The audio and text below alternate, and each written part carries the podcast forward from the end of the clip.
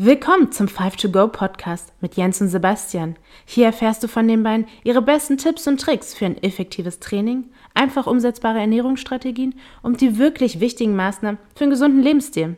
Das alles ohne großes Blabla, sondern kurz und knackig.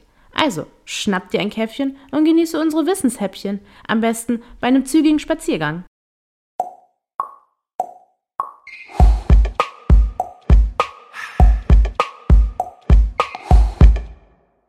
Hallo, da sind wir wieder zum 5to-Go Podcast. Jens, bist du auch dabei? Hallo Basti, sei gegrüßt, ich bin auch dabei. Wir haben ja heute unsere letzte Folge geplant, Jens. Willst du unseren Zuhörerinnen mal erklären, was es damit auf sich hat?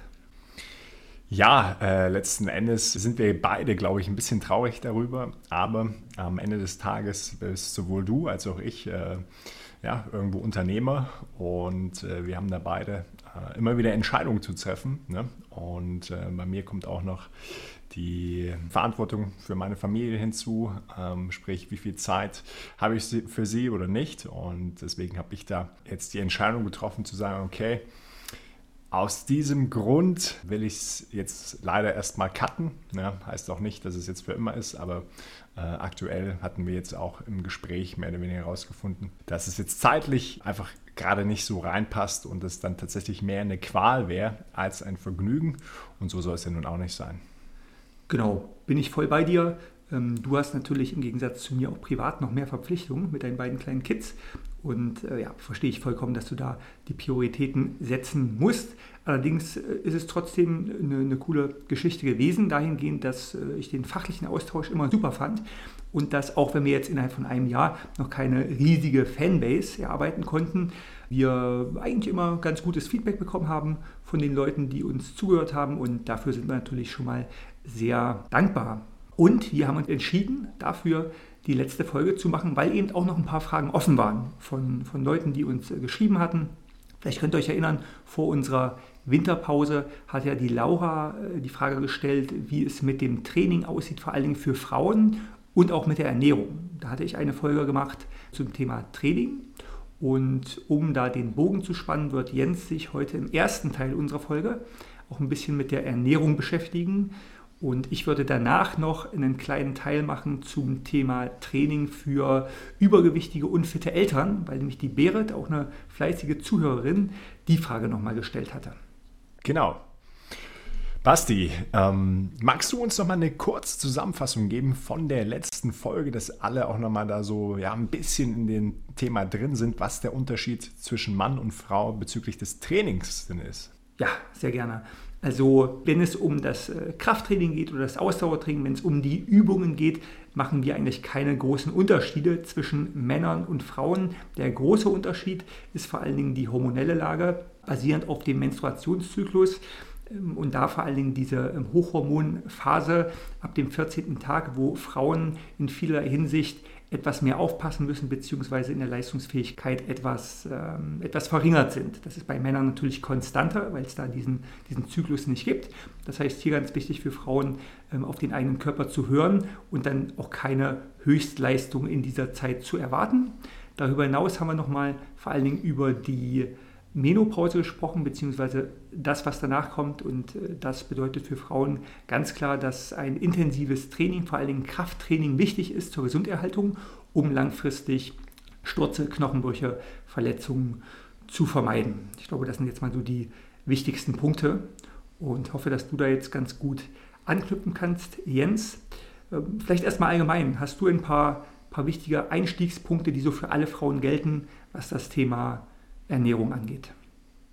Ja, und äh, ich werde auch gleich nochmal auf das Thema Zyklus ein bisschen näher drauf eingehen, aber erstmal äh, mich ein bisschen allgemeiner halten. Denn äh, was sind so eigentlich klassische Fehler, die oftmals Frauen wirklich begehen? Und ich muss wirklich das Wort Fehler in den Mund nehmen, weil ich es in meinen Coachings immer wieder erlebe. Nämlich dieser Glaubenssatz, dass man ja ganz, ganz wenig Kalorien zu sich nehmen sollte. Und das erlebe ich halt bei Frauen immer wieder, dass sie irgendwo ein bisschen äh, dazu neigen, zu wenig Kalorien zu essen. Und äh, so komisch, wie es sich anhört, aber zu wenig Kalorien äh, zu sich zu nehmen, hat tatsächlich, äh, vor allen Dingen, wenn man es zu lange macht, äh, bringt das mehr Nachteile als Vorteile mit sich. Denn ein ganz, ganz großer Unterschied, das ist den Frauen, glaube ich, gar nicht so bewusst, aber ich sehe es bei meiner Partnerin immer sehr, sehr gut. Das ist halt einfach ein Unterschied zu uns Männern, äh, was ihr alles leistet. Ne? Also gerade wenn dann noch Kinder mit im Spiel sind, dann ist es halt einfach ein nonstop Fulltime-Job, der gefühlt nie aufhört. Sprich, die äh, Stressbelastung ist eine ganz, ganz andere. Und aus diesem Grund ist es zum Beispiel auch sehr, sehr wichtig, dass äh, wir da bei der Ernährung ein paar Sachen anders machen als der Mann. Ohne um zu sehr da jetzt in die Tiefe gehen zu wollen. Aber ein ganz, ganz großes Thema ist das Intervallfasten. Männer, äh, die können das deutlich besser tolerieren, äh, länger auf Nahrung zu verzichten. Ja, das liegt halt auch einfach äh, in der, an den Hormonen. Ähm, bei den Frauen ist es halt nicht so und wie gesagt, gerade aufgrund dieser höheren Stressbelastung auch gar nicht unbedingt so zielführend, ja, denn zu hohe Cortisolwerte, die sorgen nun mal einfach dafür, dass Wasser eingelagert wird. Wir haben äh, keine Fettverbrennung mehr und das heißt, äh, das kann man sich schon mal merken. Intervallfasten für die Frau würde ich immer sehr, sehr individuell abstimmen, auch abhängig wirklich von der aktuellen ähm, vom aktuellen Lifestyle äh, ist da wirklich sehr, sehr viel Stress oder hat man vielleicht gerade auch sehr, sehr gute Ruhephasen. Pauschal kann man aber sagen, für die meisten Frauen äh, ist das Fasten tatsächlich eher ungeeignet. Soweit erstmal verständlich? Ja, ich denke schon. Wichtiger Punkt auf jeden Fall, weil das, glaube ich, bei den Empfehlungen, die man auch so auf Social Media etc. hört oder in irgendwelchen Magazinen liest, oftmals nicht so rausgearbeitet wird. Da kam das Intervallfasten ja schon in den letzten Jahren ganz gut weg. Von daher guter Tipp, denke ich. Genau. So, und der, der, zweite Aspekt, der geht auch nochmal so ein bisschen äh, hinsichtlich äh, Stress, Cortisol, ähm, aber auch Schilddrüsengesundheit. Das ist äh, nämlich auch eine Sache, die ich leider bei vielen Frauen erlebt habe. Das ist das Thema ähm, Diäten und vor allen Dingen Low Carb plus Low Calorie diese Kombination ist mehr oder weniger der, ja, die Vernichtung eurer Schilddrüse, um es mal ganz extrem auszuführen. Und äh, das würde ich absolut vermeiden. Ähm, also Low Carb plus sehr, sehr wenig Kalorien über einen längeren Zeitraum. Das ist ein längerer Zeitraum, äh, eigentlich schon alles über zwei Wochen. Absolut nicht empfehlenswert. Äh, bringt mich auch schon zum nächsten Punkt. Viele Frauen haben Angst vor Fett. Fett ist aber super wichtig, gerade auch für die Produktion von Hormonen, denn die Frauen haben ja von Natur aus schon ja, weniger Testosteron zum Beispiel und wie wird Testosteron unter anderem auch mitgebildet? Über die Zufuhr von Fett, ja, wie wir beispielsweise äh, in Eiern haben. Und äh, ja, wenn man dann äh, das nicht isst, äh, wird es natürlich noch schwieriger. Testosteron wiederum wichtig natürlich auch für den Muskelaufbau und Muskelaufbau wiederum wichtig, wenn wir unseren Körper formen wollen oder auch abnehmen wollen, weil wir nur so unseren Grundumsatz erhöhen können, der ja bei den Frauen nun mal auch schon mal von Natur aus geringer ist. Das so Thema Nummer zwei. Ähm, und der dritte große Punkt, wo ich auch oftmals äh, Fehler erlebe, ist Ernährung nach dem Training. Und zwar der Glaubenssatz, nach Trainingseinheiten zu sagen, okay, jetzt ist es ja noch effektiver, wenn ich jetzt nichts esse. Ja, ich hast du bestimmt auch schon mal äh, erlebt aus deinem Kunden- oder Freundeskreis, dass Frauen dann glauben, nach dem Training nichts essen zu müssen. Ja, das stimmt, das stimmt. Wobei ich habe die Erfahrung gemacht, dass das eigentlich relativ einfach äh, zu fixen ist und die Mädels sich dann äh, freuen, wenn man ihnen sagt, hey, trink doch mal den Eiweißshake nach dem Training oder isst mal eine Banane. Das heißt, das wird dann meistens recht, äh, recht willkommen geheißen, dieser Tipp.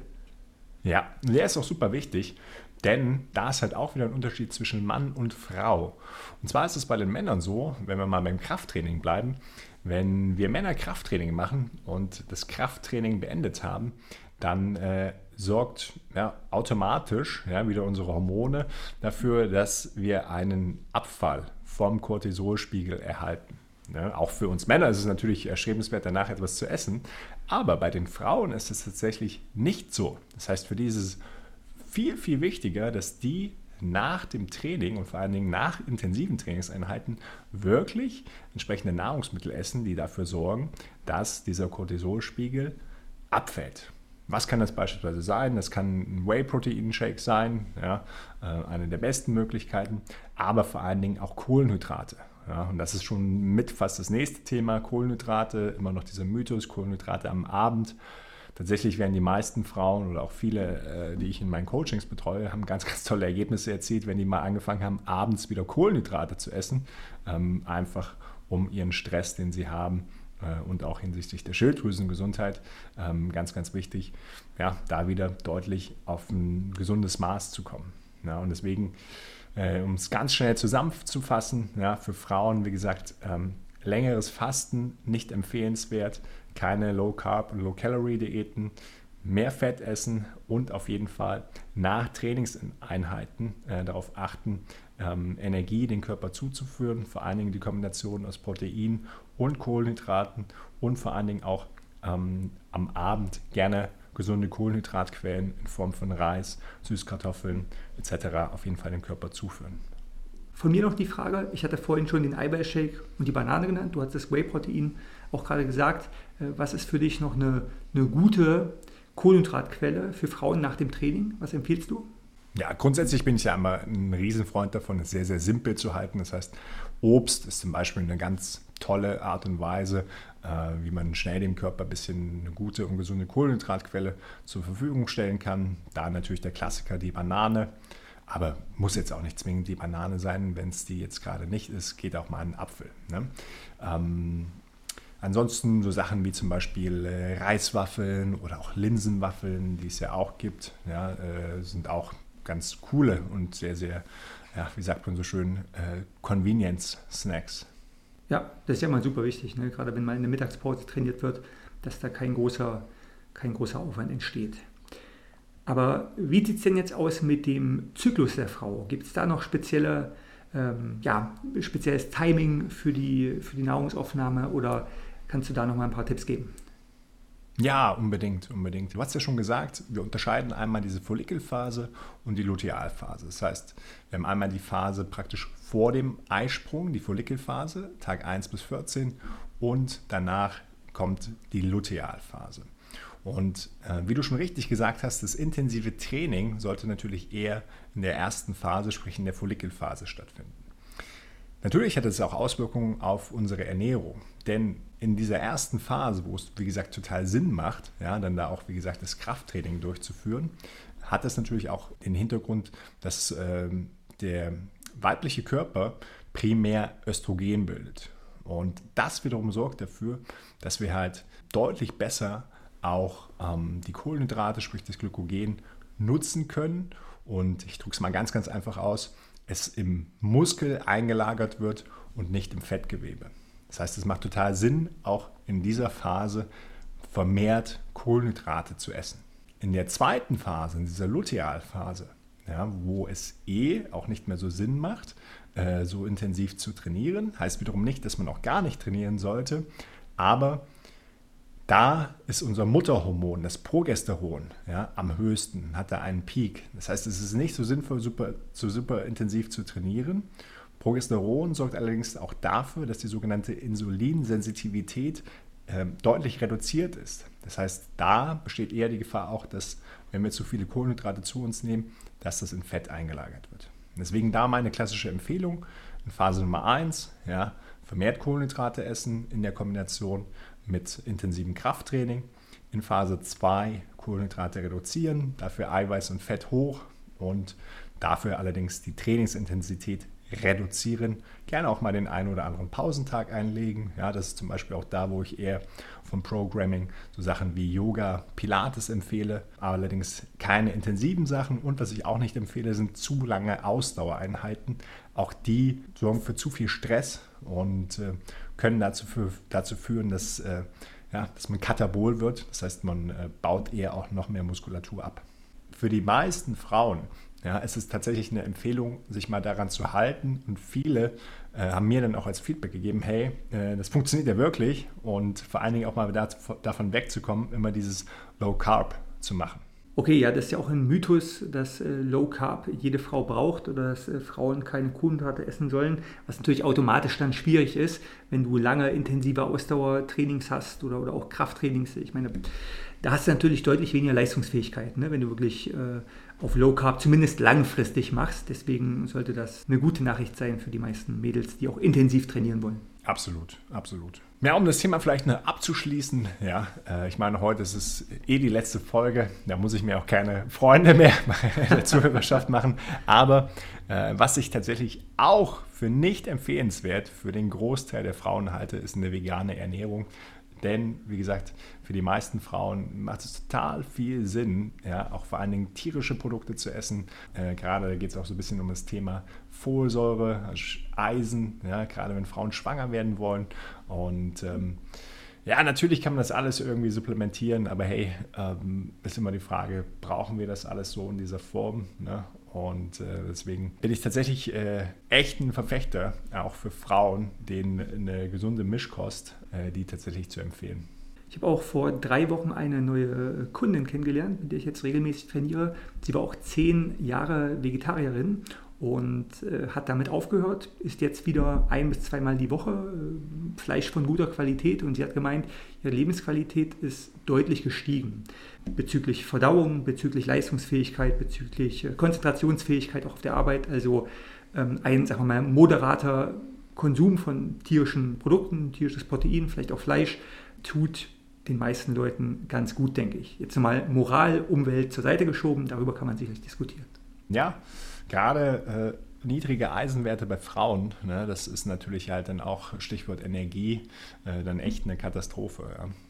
Okay, Jens, hast du dem jetzt noch was hinzuzufügen? Wir wollen die Folge ja zweiteilen, von daher ist deine Zeit natürlich begrenzt. Oder waren es jetzt die wichtigsten Infos zum Thema Frauen und Ernährung?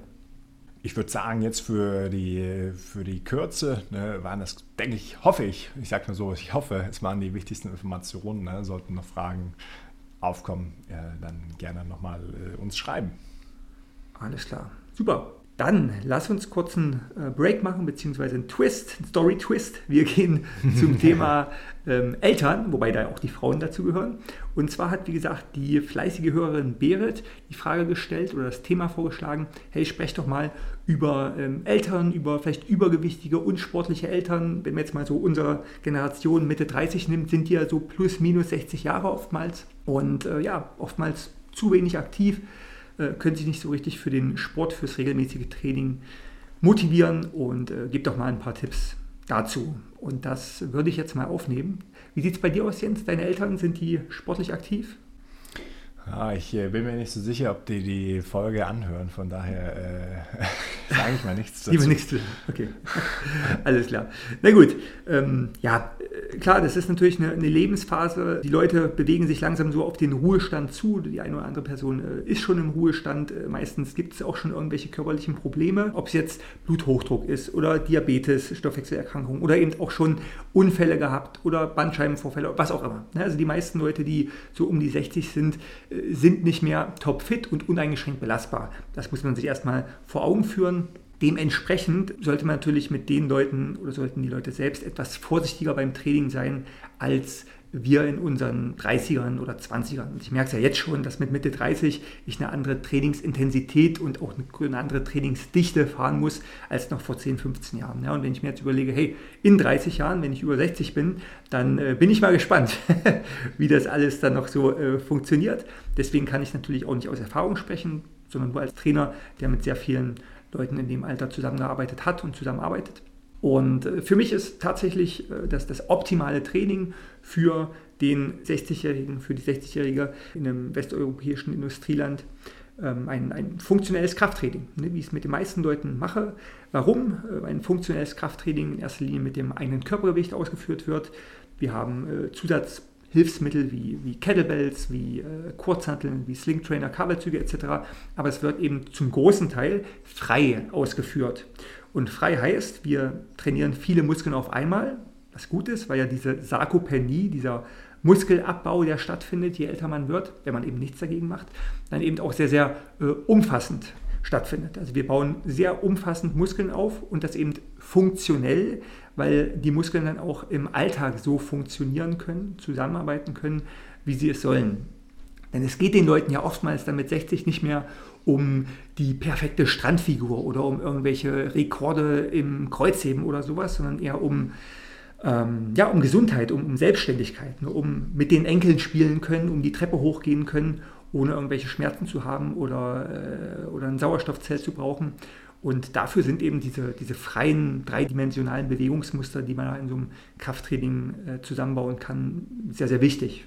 Äh, Übungen wie Kreuzheben mit einem moderaten Gewicht, Ausfallschritte, Kniebeuge, Liegestütze, gerne natürlich auch vereinfacht, ne, dass man sich an irgendwelchen Fensterbrettern festhält oder vielleicht auch Klimmzüge äh, mit Erleichterung. Da gibt es ja verschiedene Maßnahmen, die man ergreifen kann. Das sind alles Sachen, die uns wirklich für den Alltag, fürs mit den Enkelspielen, für den Wanderurlaub äh, fitter machen und dadurch deutlich besser geeignet sind als diese klassischen Fitnessmaschinen. In, in jedem Fitnessstudio steht jetzt mittlerweile so ein E-Gym oder so ein, so ein Zirkeltraining, ja, wo, wo die Leute nur irgendeine Chipkarte reinstecken müssen. Sie setzen sich ans Gerät und es wird alles eingestellt und sie müssen nur noch ein Gelenk bewegen, Arm strecken und beugen oder sowas. Das trainiert zwar auch die Muskeln, ist besser als nichts, hat aber deutlich weniger Praxisbezug, Alltagsbezug und auch deutlich weniger Effektivität, wenn es darum geht, weil das wird dann auch ein spannendes Thema über 60, äh, Stürze zu vermeiden. Ja, weil das ja dann auch eine große Angst ist von den Leuten, ähm, hinzufallen. Und um das zu vermeiden, auf jeden Fall ein freies, dreidimensionales Krafttraining mit den, den Mitteln und Übungen, die ich, ähm, die ich gerade gesagt habe. Und am besten natürlich mit Betreuung durch einen Trainer, eine Trainerin. Gehst du damit, Jens? Da bin ich äh, voll und ganz äh, bei dir, Basti. Ähm, ich glaube aber, wir müssen oder wir tun gut dran, wenn wir auch so ein bisschen als Gesellschaft äh, da an unserem Mindset äh, arbeiten. Denn äh, ich erlebe es halt tatsächlich auch gerade bei den älteren Generationen noch sehr, sehr häufig, so dieser Glaubenssatz, naja, es ist ja normal im Laufe des Alterwerdens, dass erste Schmerzen auftreten, dass man erste Krankheiten hat. Du hast es gerade genannt, ja, Diabetes, Bluthochdruck. Und ähm, da müssen wir jetzt langsam mal aufwachen, denn es ist nicht normal. Ne? Denn äh, wir haben da sehr, sehr gute Daten auch äh, aus anderen äh, Ländern, anderen Nationen. Ja? Und äh, da sieht man, nee, es gibt auch Menschen, die sind über 60 und haben genau diese Probleme halt nicht. Ja? Und dann ist halt immer wieder die Frage, woran liegt es? Ja? Und ähm, wir wissen mittlerweile, unser Lebensstil äh, hat einen ganz, ganz großen Faktor. Da müssen wir m, auch ein bisschen verstehen, dass das Krafttraining ja, ist irgendwo gleichzusetzen wie das Zähneputzen. Ja, Krafttraining ist eine ganz, ganz wichtige Maßnahme, auch damit wir gesund bleiben. Und äh, das, was die meisten Leute halt tatsächlich nicht mehr machen, ja, ist das Krafttraining, wenn sie es je überhaupt gemacht haben. Aber das ist, wie gesagt, gerade für unsere Gesundheit, ja, du hast gerade die Sarkopenie angesprochen, wirklich essentiell. Denn darüber können wir halt so viele Probleme, Krankheiten wirklich auch dann reduzieren. Das heißt, zum einen müssen wir irgendwie es schaffen, die Bewegung zu erhöhen. Dieses Thema mit 10.000 Schritten haben, glaube ich, schon viele irgendwo verstanden. Ja, wobei auch da muss man sagen, wir brauchen jetzt nicht unbedingt 10.000. Äh, wahrscheinlich tun viele ran, gut daran, die täglich nur 2.000 schaffen, äh, 4.000 zu machen. Ja, die hätten wahrscheinlich den größten Benefit und nicht die eh schon 10.000 machen, äh, die dann vielleicht 12.000 machen. Und das andere ist, hey, wir müssen es wieder verinnerlichen, ja, Krafttraining zu machen und natürlich aber auch hinsichtlich der Ernährung ähm, ja, deutlich wieder es schaffen, ja, echte Nahrungsmittel zu essen, weniger Zucker, wenig verarbeitete äh, Produkte und äh, genau, und dann beim Training das, was du schon angesprochen hast. Und alles ist besser als auf der Couch zu sitzen. Also wenn, ich meine, heutzutage gibt es ja wirklich sehr, sehr viele Möglichkeiten. Man kann sich einen Personal Trainer nehmen, wenn das möglich ist. Man kann äh, in Sportgruppen gehen, ins Fitnessstudio, im Sportverein. Es gibt Bootcamps, wenn man eher draußen arbeiten will. Also zumindest, wenn man im städtischen Raum lebt, ähm, gibt es eine Vielzahl an Möglichkeiten auch in allen möglichen Preisklassen. Aber wir sagen mal, Krafttraining ist, ja, macht überhaupt keinen Spaß. Man kriegt die Leute nicht zum Krafttraining. Okay, dann geht wandern, geht schwimmen, geht Radfahren, macht irgendwelche Sportarten, am besten keine High-Impact-Sportarten. Also man kann natürlich auch ähm, zum Altherrenboxen gehen oder zum Fußballspielen oder zum Tennis. Äh, das geht auch, aber da ist natürlich die Verletzungsgefahr, die Stoßbelastung etc. deutlich höher. Und wichtig auch, was jetzt bei uns mit äh, Mitte 30 noch keine so große Rolle spielt, aber mit Leuten um die 60, gerade wenn sie lange keinen Sport betrieben haben, auf jeden Fall vorher zum Arzt gehen, durchchecken lassen, ne, nochmal die Gelenke angucken, nochmal vielleicht ein Belastungs-EKG machen, wenn es auch Herz-Kreislauf-Probleme gibt. Äh, Vorsorgeuntersuchung auf jeden Fall vor dem, vor dem Eintritt in die regelmäßige sportliche Betätigung. Das vielleicht noch so als kleiner Sicherheitshinweis. Ja, absolut. Und aber auch, das erwähne ich wirklich auch immer nochmal oder betone es nochmal, dieses Thema Spaß. Ja, äh, auch da, wir müssen davon wegkommen. Immer dieses, ja, es macht mir aber keinen Spaß. Also wirklich, das ist die falsche Motivation. Denn Punkt Nummer eins, Krafttraining soll auch gar keinen Spaß machen. Ja, äh, da frage ich gerne auch mal die Leute, macht dir denn Zähneputzen Spaß? Dann werden die meisten sagen, nee, macht mir auch keinen Spaß. Aber man hat verstanden, dass es wichtig ist. Und beim Krafttraining ist es halt genau das Gleiche. Ne? Und damit es effektiv ist, muss es sogar außerhalb der Komfortzone sein. Ansonsten äh, bringt es halt nichts. Und äh, nur auf irgendwelchen Trampolinen äh, rumzuhüpfen oder was weiß ich, irgendwelche Stepkurse zu machen, alles schon und gut, ja, aber ist halt nicht das, was wir brauchen. Deswegen sage ich, Spaß sollte nicht der Motivator sein. Motivation sollte sein, dass wir verstehen, hey, es ist wichtig für die Gesundheit, ja, und es ist Teil des Prozesses. Das heißt, wenn die Hosen dann wieder passen, dann kommt, glaube ich, auch wieder ein bisschen Spaß ins Leben. Ja, und äh, auch da werden natürlich, oder in diesen Altersklassen werden die Probleme ja auch spürbarer. Ne? Also, äh, wenn ich jetzt mit Leuten hier spreche, die zu mir kommen, vielleicht Anfang 30 sind, äh, die haben auch als Begründung teilweise, ich will langfristig gesund sein, aber das ist eher die rationale Begründung. Die emotionale Begründung, warum sie bei mir sind, ist eigentlich irgendeine andere. Ne? Ähm, bei Leuten, die über 60 sind, wo dann schon das Knie schmerzt oder der Rücken wehtut oder die nicht mehr gut die Treppe hochkommen, äh, ist dieser Leidensdruck, glaube ich, oftmals schon höher, sodass man eben mit dem, was du gerade gesagt hast, auch schon besser äh, argumentieren kann. Und trotzdem würde ich sagen, dass es äh, bestimmt klappt, ein, auch ein kräftigendes Training ja, auszuführen, was Teile hat, die Spaß machen, sage ich jetzt mal so. Also ich, mein Anspruch als Personal Trainer ist tatsächlich wirklich immer, dass die Leute äh, auch Spaß bei mir haben. Das ist natürlich jetzt nicht jede Übung, ne, aber ähm, ich sag mal, ob es jetzt eine Gruppe ist oder, oder Einzeltraining äh, oder vielleicht auch Training mit einer Freundin im Park. Also ich denke, der Spaßfaktor ist im gewissen Rahmen auch beim Krafttraining äh, zu verwirklichen. Im Endeffekt geht es einfach darum, eine regelmäßige sportliche Tätigkeit aufzunehmen. Und wie man das am Ende hinkriegt, ja, da gibt es viele Wege. Aber trotzdem will ich vielleicht zwei, drei konkrete Motivationstipps geben, ne, wie, das, äh, wie das vielleicht besser funktioniert bei Leuten, die da lange nicht den, den Zugang gefunden haben zur regelmäßigen Bewegung. Zum einen sollte man sollte man den Leuten wirklich die Ängste vorm Versagen nehmen. Ne? Gerade wenn man lange nicht trainiert hat, gut, auch hier kann ich jetzt nicht aus Erfahrung sprechen, aber die Leute kommen ja auch zu mir nach vielen Jahren Trainingspause und es geht vor allem darum, die, die Ängste vor dem Versagen zu nehmen, dass man irgendwie zu unfit ist oder dass man das nicht schafft oder dass man ähm, sich blamiert oder sowas. Das ist wirklich Quatsch beginnt bewusst mit einer moderaten Belastung. Es ist überhaupt kein Problem, erstmal spazieren zu gehen und dann geht man eben später zum Wandern, zum Joggen oder man macht erstmal äh, einen Pilateskurs und geht dann später zu irgendwelchen anstrengenderen Krafttrainingsformen. Also Step by Step und ruhig anfangen. In jedem Alter kann man äh, langfristig äh, viel Kraft, viel Muskulatur aufbauen. Gerade wieder eine Studie gelesen, die, die Lage ist eindeutig, dass man in jedem Alter noch sehr, sehr viel stärker und leistungsfähiger werden kann. Aber erstmal locker anfangen und nicht zu viel von sich selbst erwarten. Dann hatte ich das Thema Trainingsgruppe schon angesprochen. Also macht es am besten nicht alleine, sondern sucht euch jemanden, die Töchter, der Sohn, wer auch immer, ja, der Hund oder, ähm, oder eben am besten natürlich auch ein, ein Trainer, eine äh, qualifizierte Person, die einen da äh, an die Hand nimmt und dann eben auch die richtigen Übungen zeigt, weil man kann natürlich beim Krafttraining auch einiges falsch machen und das fühlt sich dann mit 60 wahrscheinlich äh, schneller schlecht an, als mit 20. Und vielleicht noch so als kleiner Tipp, wenn schon das Training keinen Spaß macht, kann man sich auch noch ähm, das Ganze ein bisschen versüßen, indem man sich unmittelbar an das Training belohnt. Ne, also in den meisten Fitnessstudios gibt es auch eine Sauna oder gibt es auch eine Massageliege, wo man sich dann danach was gönnen kann, äh, was Gutes tun kann. Oder man geht gut essen nach dem Sport und trinkt ähm, ja, vielleicht auch mal ein, zwei alkoholfreie Biere. Das, das sind so Sachen, die äh, auch mir persönlich in Phasen, wo ich vielleicht nicht so motiviert bin zum Training, ganz gut helfen. In jedem Fall sollte es in eine Routine, also eine regelmäßige Trainingsgestaltung münden, weil nur so bringt es was, das ist auch klar. Ne? Also von zwei, drei Wochen Training passiert noch nicht viel, aber wenn du wirklich zwei, dreimal die Woche zum Training gehst und hier am besten feste Termine im Wochenplan mit einbauen, dann wirst du auf jeden Fall deutlich mehr Lebensqualität haben. Ähm, das heißt, mit dir selbst, aber natürlich auch mit den Leuten um dich herum, deinen Enkel, deine Kinder, deine Verwandten, deine Freunde. Äh, ja, da ist einfach viel mehr drin, wenn man fit ist und eine stabile, leistungsfähige Muskulatur hat. Hast du da noch was zu ergänzen jetzt? Ich hoffe, ich habe da die wichtigsten Sachen genannt. Nee, das hast du nochmal sehr, sehr gut auf den Punkt gebracht. Ich glaube, das passt so. Dann sind wir durch, sage ich mal.